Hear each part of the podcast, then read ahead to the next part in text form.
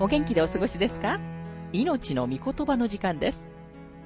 この番組は世界110カ国語に翻訳され、1967年から40年以上にわたって愛され続けている J. バーノン・マギー神学博士によるラジオ番組、スルー・ザ・バイブルをもとに日本語訳されたものです。旧新約聖書66巻の学びからテサロニケ人への手紙の学びを続けてお送りしております。今日の聖書の箇所は、第一テサロニケ人への手紙4章9節から12節です。お話はラジオ牧師福田博之さんです。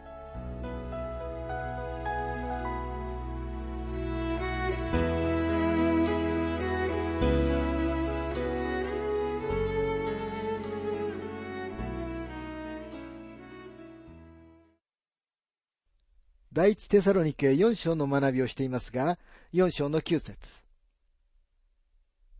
兄弟愛については何も書き送る必要がありません。あなた方こそ、互いに愛し合うことを神から教えられた人たちだからです。ここでの主題は愛です。そしてパウロが言っていることはちょっと驚くようなことです。信者は兄弟に対する愛を持たなければなりません。これは神様から教えられた超自然の愛です。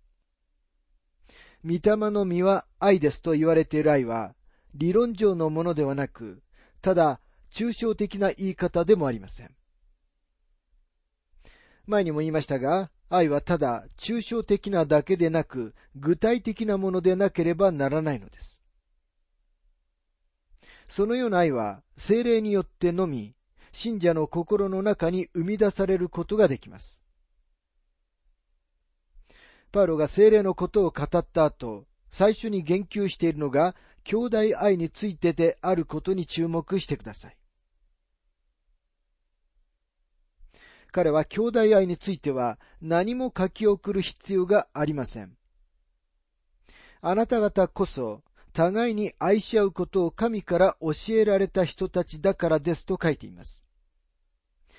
愛こそが本当の神様の子供を見分ける印なのです。第一テサロニケ4章の10節実にマケドニア全土のすべての兄弟たちに対して、あなた方はそれを実行しています。しかし兄弟たち、あなた方にお勧めします。どうかさらに、ますますそうであってください。兄弟愛は成長と発展のための領域です。とても率直に言いますと、一部の生徒はあまり魅力的ではありません。事実を次のような調子の良い詩にまとめた人がいます。天の上で愛のうちに生徒たちと住むこと。ああ、それはなんと輝かしいことだろう。でも私の知っている生徒たちと、この地上にとどまること、それはまた別の話だ。テサロニケ人たちは確かに兄弟を愛していました。でも明らかに彼らの愛は人生の最高の愛にまでは達していませんでした。彼らの愛は完全ではなかったし、そこにはまだ向上の余地がありました。生徒の間には、いくらかの性格の不一致があります。そのような人たちとはあまり長く一緒にいないように、また、肩に手を回して一緒に歩くのはやめた方が良いかもしれません。そのような人たちを憎まなければならないという意味ではありません。私たちはたとえそうであっても、彼らを神様の子供として愛することができます。例えば私は、ある牧師を知っています。彼のやり方に関しては、私は完全に軽蔑しますが、それでも心から彼を愛しているということができます。この人物ほどに立ち上がってイエス・キリストを素晴らしく示すことのできる人を私は他に知りません。そしてそのために私はこの人を愛しています。本当のテストは、兄弟に対する私たちの愛です。もしあなたが青いリトマス試験紙を自分の人生に浸して、自分が本物の信者であるかどうかを調べたいのなら、あなたは兄弟を愛していますか？というその一点にかかっていると思いますと、マギー博士は述べています。第一テサロニケ4章の11節また私たちが命じたように、落ち着いた生活をすることを志し、自分の仕事に身を入れ、自分の手で働きなさい。落ち着いた生活をすることを志しとありますが、英語は静かになるように学びと訳されています。これはクリスチャンに対する興味深い戒めです。今日人々が喋るように教えるあらゆる種類の学校があります。すべての進学校には公開スピーチのクラスがあります。おそらく進学校では学生たちに静かになることを教えるクラスを設けなければならないかもしれません。そのようなクラスが必要な生徒が大勢いるのです。ある女性が威厳集会に行きました。リーダーは彼女が威厳で話すことに興味を持っているのだと思いました。そこでリーダーは彼女に尋ねました。あなたは威厳で話したいですか？彼女は答えました。いいえ、私は今自分が持っている舌を12メートルくらいなくしたいんですよ。私たちは静かになることを学ぶ必要があります。これは戒めです。また自分の仕事に身を入れというのももう一つの良い戒めです。いらぬ人の世話をするなという意味です。アメリカには古い言い回しがあって、自分の編み物に注意しなさいという言い回しがあります。これは他の人たちのことに鼻を突っ込まないようにしなさいというクリスチャンにとっての良いアドバイスです。またここには、私たちが命じたように、自分の手で働きなさいと書かれていますが、一人一人のクリスチャンは何かそれによってその人が何か神様のために確実なことをしているとわかるようなある種の活動と奉仕を持っているべきだと思います。それが素晴らしいことではないでしょうか。第一テサロニケ4章の12節外の人々に対しても立派に振る舞うことができ、また乏しいことがないようにするためです。立派に振る舞うことができるとありますが、英語では正直に歩むと訳されています。これは今日の神様の生徒に必要なことで、そのことによってクリスチャンが人々の尊敬と信頼を勝ち得ることになります。私たちの歩みは神様と人との前に立派な正直で誠実なものでなければなりません。マギー博士はご自分の経験を次のように述べています。ここにいくつかの団体からの手紙がありますが、私はこれらの団体が使っている基金を集めるその方法がとても疑わしいものに思えます。ある団体は追いぼれてきた人々に彼らが書いた遺書を自分たちの団体に譲渡するようにさせようとして職員に連絡を取らせます。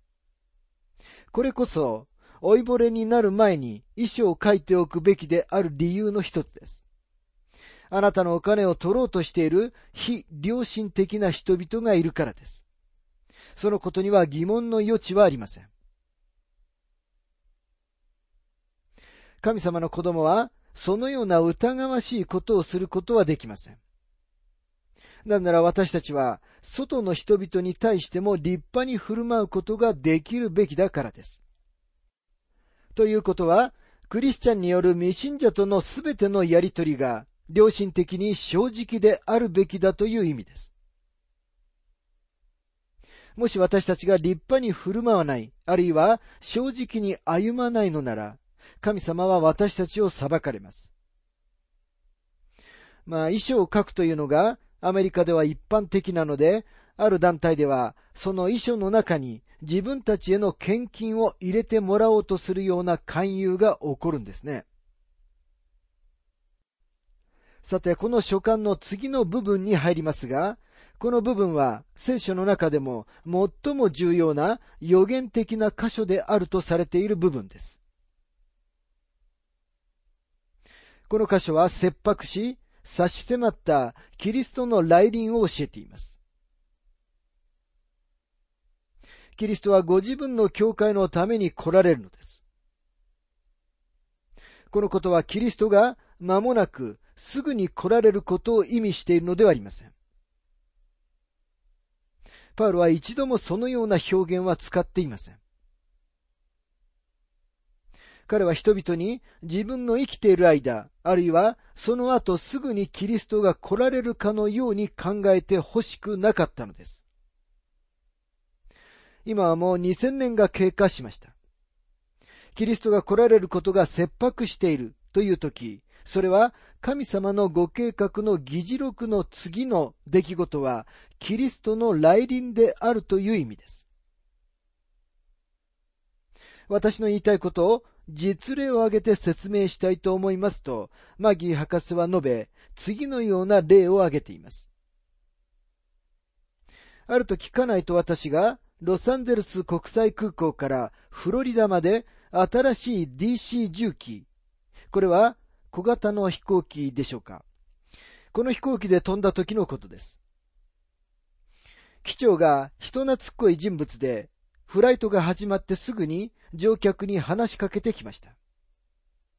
ご覧の通り、ここ南カリフォルニアでは素敵なお天気です。フロリダ州マイアミでもお天気はとても良く、私たちが到着するときにも良いお天気でしょう。私たちはテキサス州の上を飛んでいきますが、もちろんそこの天気がどうなるかは誰も知りません。でも今日は良いフライトになるはずです。次はマイアミに泊まります。さて、機長が次はマイアミに泊まりますと言ったからといって、飛び上がって荷物をつかみ、出口に走っていった乗客は一人もいませんでした。次に泊まることは切迫しています。言い換えれば、私たちはマイアミに泊まる前にはどこにも泊まらないのです。マイアミに着くまでには5時間ありますが、私たちはそれに備えています。なぜならそれが迫っているからです。次の停留所です。マイアミに到着するのを待っているのと、キリストがご自分の教会のために来られるのを待っていることの違いは、私たちはマイアミが5時間先であることを知っていたということです。私たちはキリストが来られるのがどれだけ先のことなのか知りません。5時間先かもしれないし、5日先かもしれないし、5週間先かもしれないし、5ヶ月先かもしれないし、5年先かもしれないし、500年先かもしれないのです。ただ単に私たちはその時を知らないのです。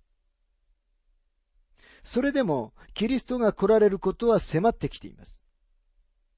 神様の議事録の中で次の出来事は確かにキリストが来られることなのです。パウロはキリストの再臨が切迫していることを自分が信じているということをとてもはっきり書いています。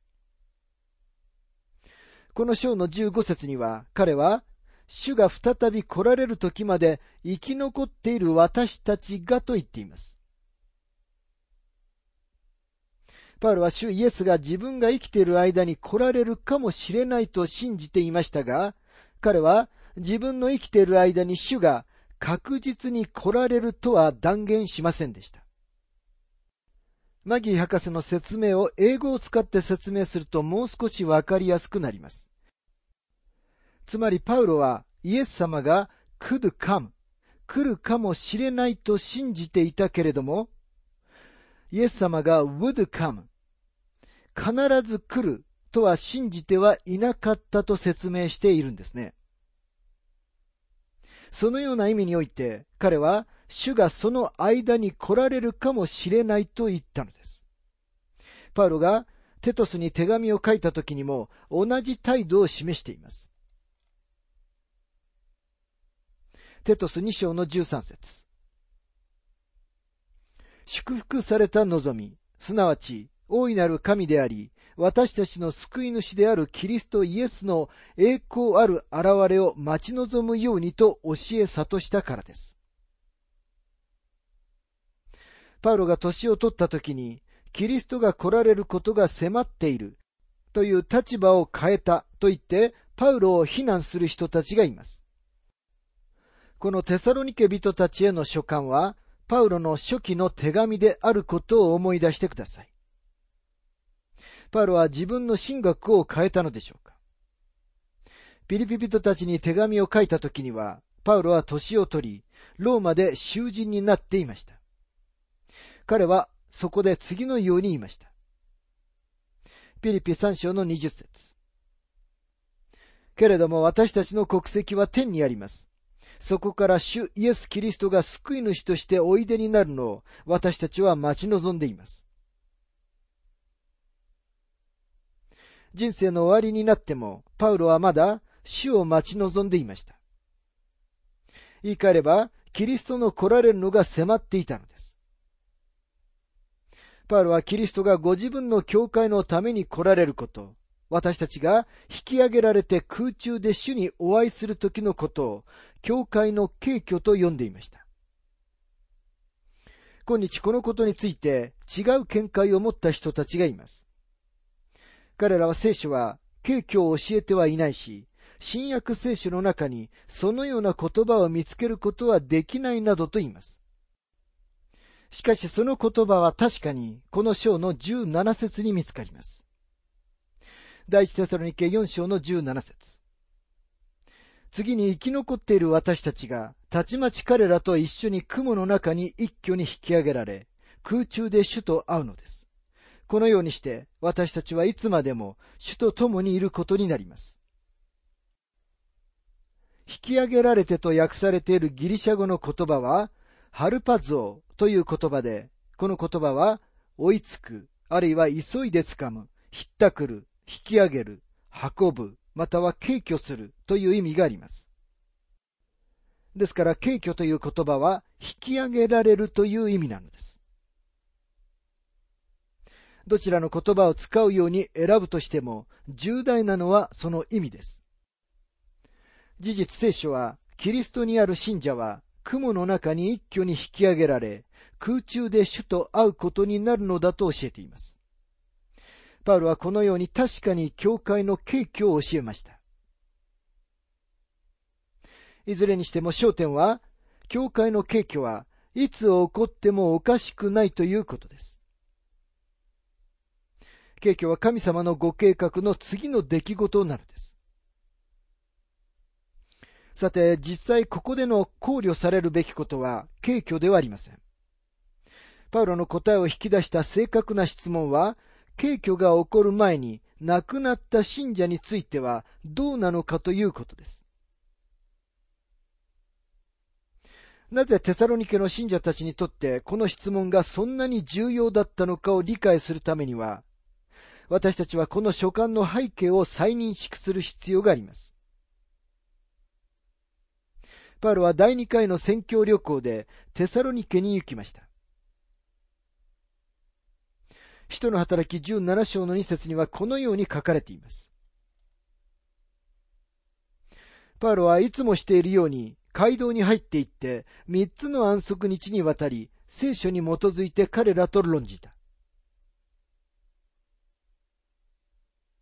これはパウロがテサロニケに一ヶ月もいなかったことを意味しています。その一ヶ月足らずの間にパウロはものすごい量の務めを果たしました。彼は宣教師としての働きをしました。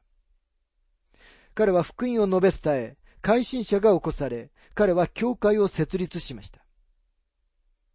その後彼は新しい信者たちにクリスチャンの信仰の偉大な真理を教えました。パウロが彼らに教会の敬虚まで教えたのは興味深いことです。事実二つ目のテサロニケ人への書簡に入りますと、パウロが彼らに大観難時代について、これから来る罪の人である反キリストについて教えたことがわかります。パウロはテサロニケ人たちにありとあらゆる予言を教えました。ですからある人たちのように、信じたばかりの信者にこのような教理は教えるべきではないというのはナンセンスなことです。この真理は新しい信者にも教えるべきであり、パウロがそのことを実践しています。パウロがテサロニケ人たちに、教会の結挙はいつ起こってもおかしくない、つまり迫っていると教えたのは明らかです。その後パウロはテサロニケを去り、ベレアに行って教会を建て、しばらくそこにいました。それから彼は船に乗ってアテネに行きました。彼がそこにどれくらいいたのかはわかりません。パウロはテサロニケからの伝言を持ってくるテモテとシラスを待っていましたが、彼らはそこには来ませんでした。そしてパウロはコリントに南下して行きました。彼がそこに行ってからしばらくして、テモテとシラスが来ました。彼らはテサロニケ人たちからパウロへの質問を持ってきたのです。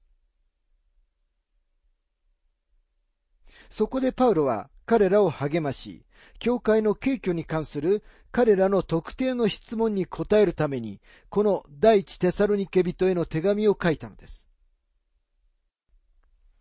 パウロが彼らの元を去った後、どのくらいの期間だかはわかりませんが、テサロニケの一部の生徒たちが亡くなりました。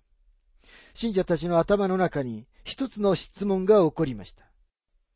それは、死んだ彼らは、敬虚に預かる機会を逃してしまったのだろうかというものでした。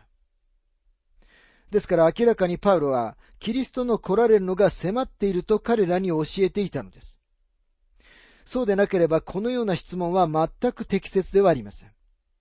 パウロは彼らに、主イエスがいつ来られてもおかしくないと語り、亡くなった生徒たちは、軽挙に預かる機会を逃してしまったのだろうか、と彼らはパウロに質問し、パウロはこの書簡でこの質問に答えているのです。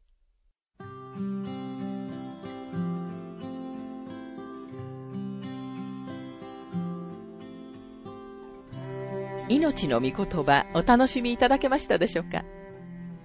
今回は慰めに満ちた希望というテーマで第一テサロニケ人への手紙4章9節から12節をお届けしました。お話はラジオ牧師福田博之さんでした。なお番組ではあなたからのご意見、ご感想、また聖書に関するご質問をお待ちしております。お便りの宛先は郵便番号592-8345大阪府堺市浜寺昭和町4-462浜寺聖書協会命の御言葉の係メールアドレスは全部小文字で ttb.hbc.gmail.com です。どうぞお気軽にお便りをお寄せください。それでは次回までごきげんよう。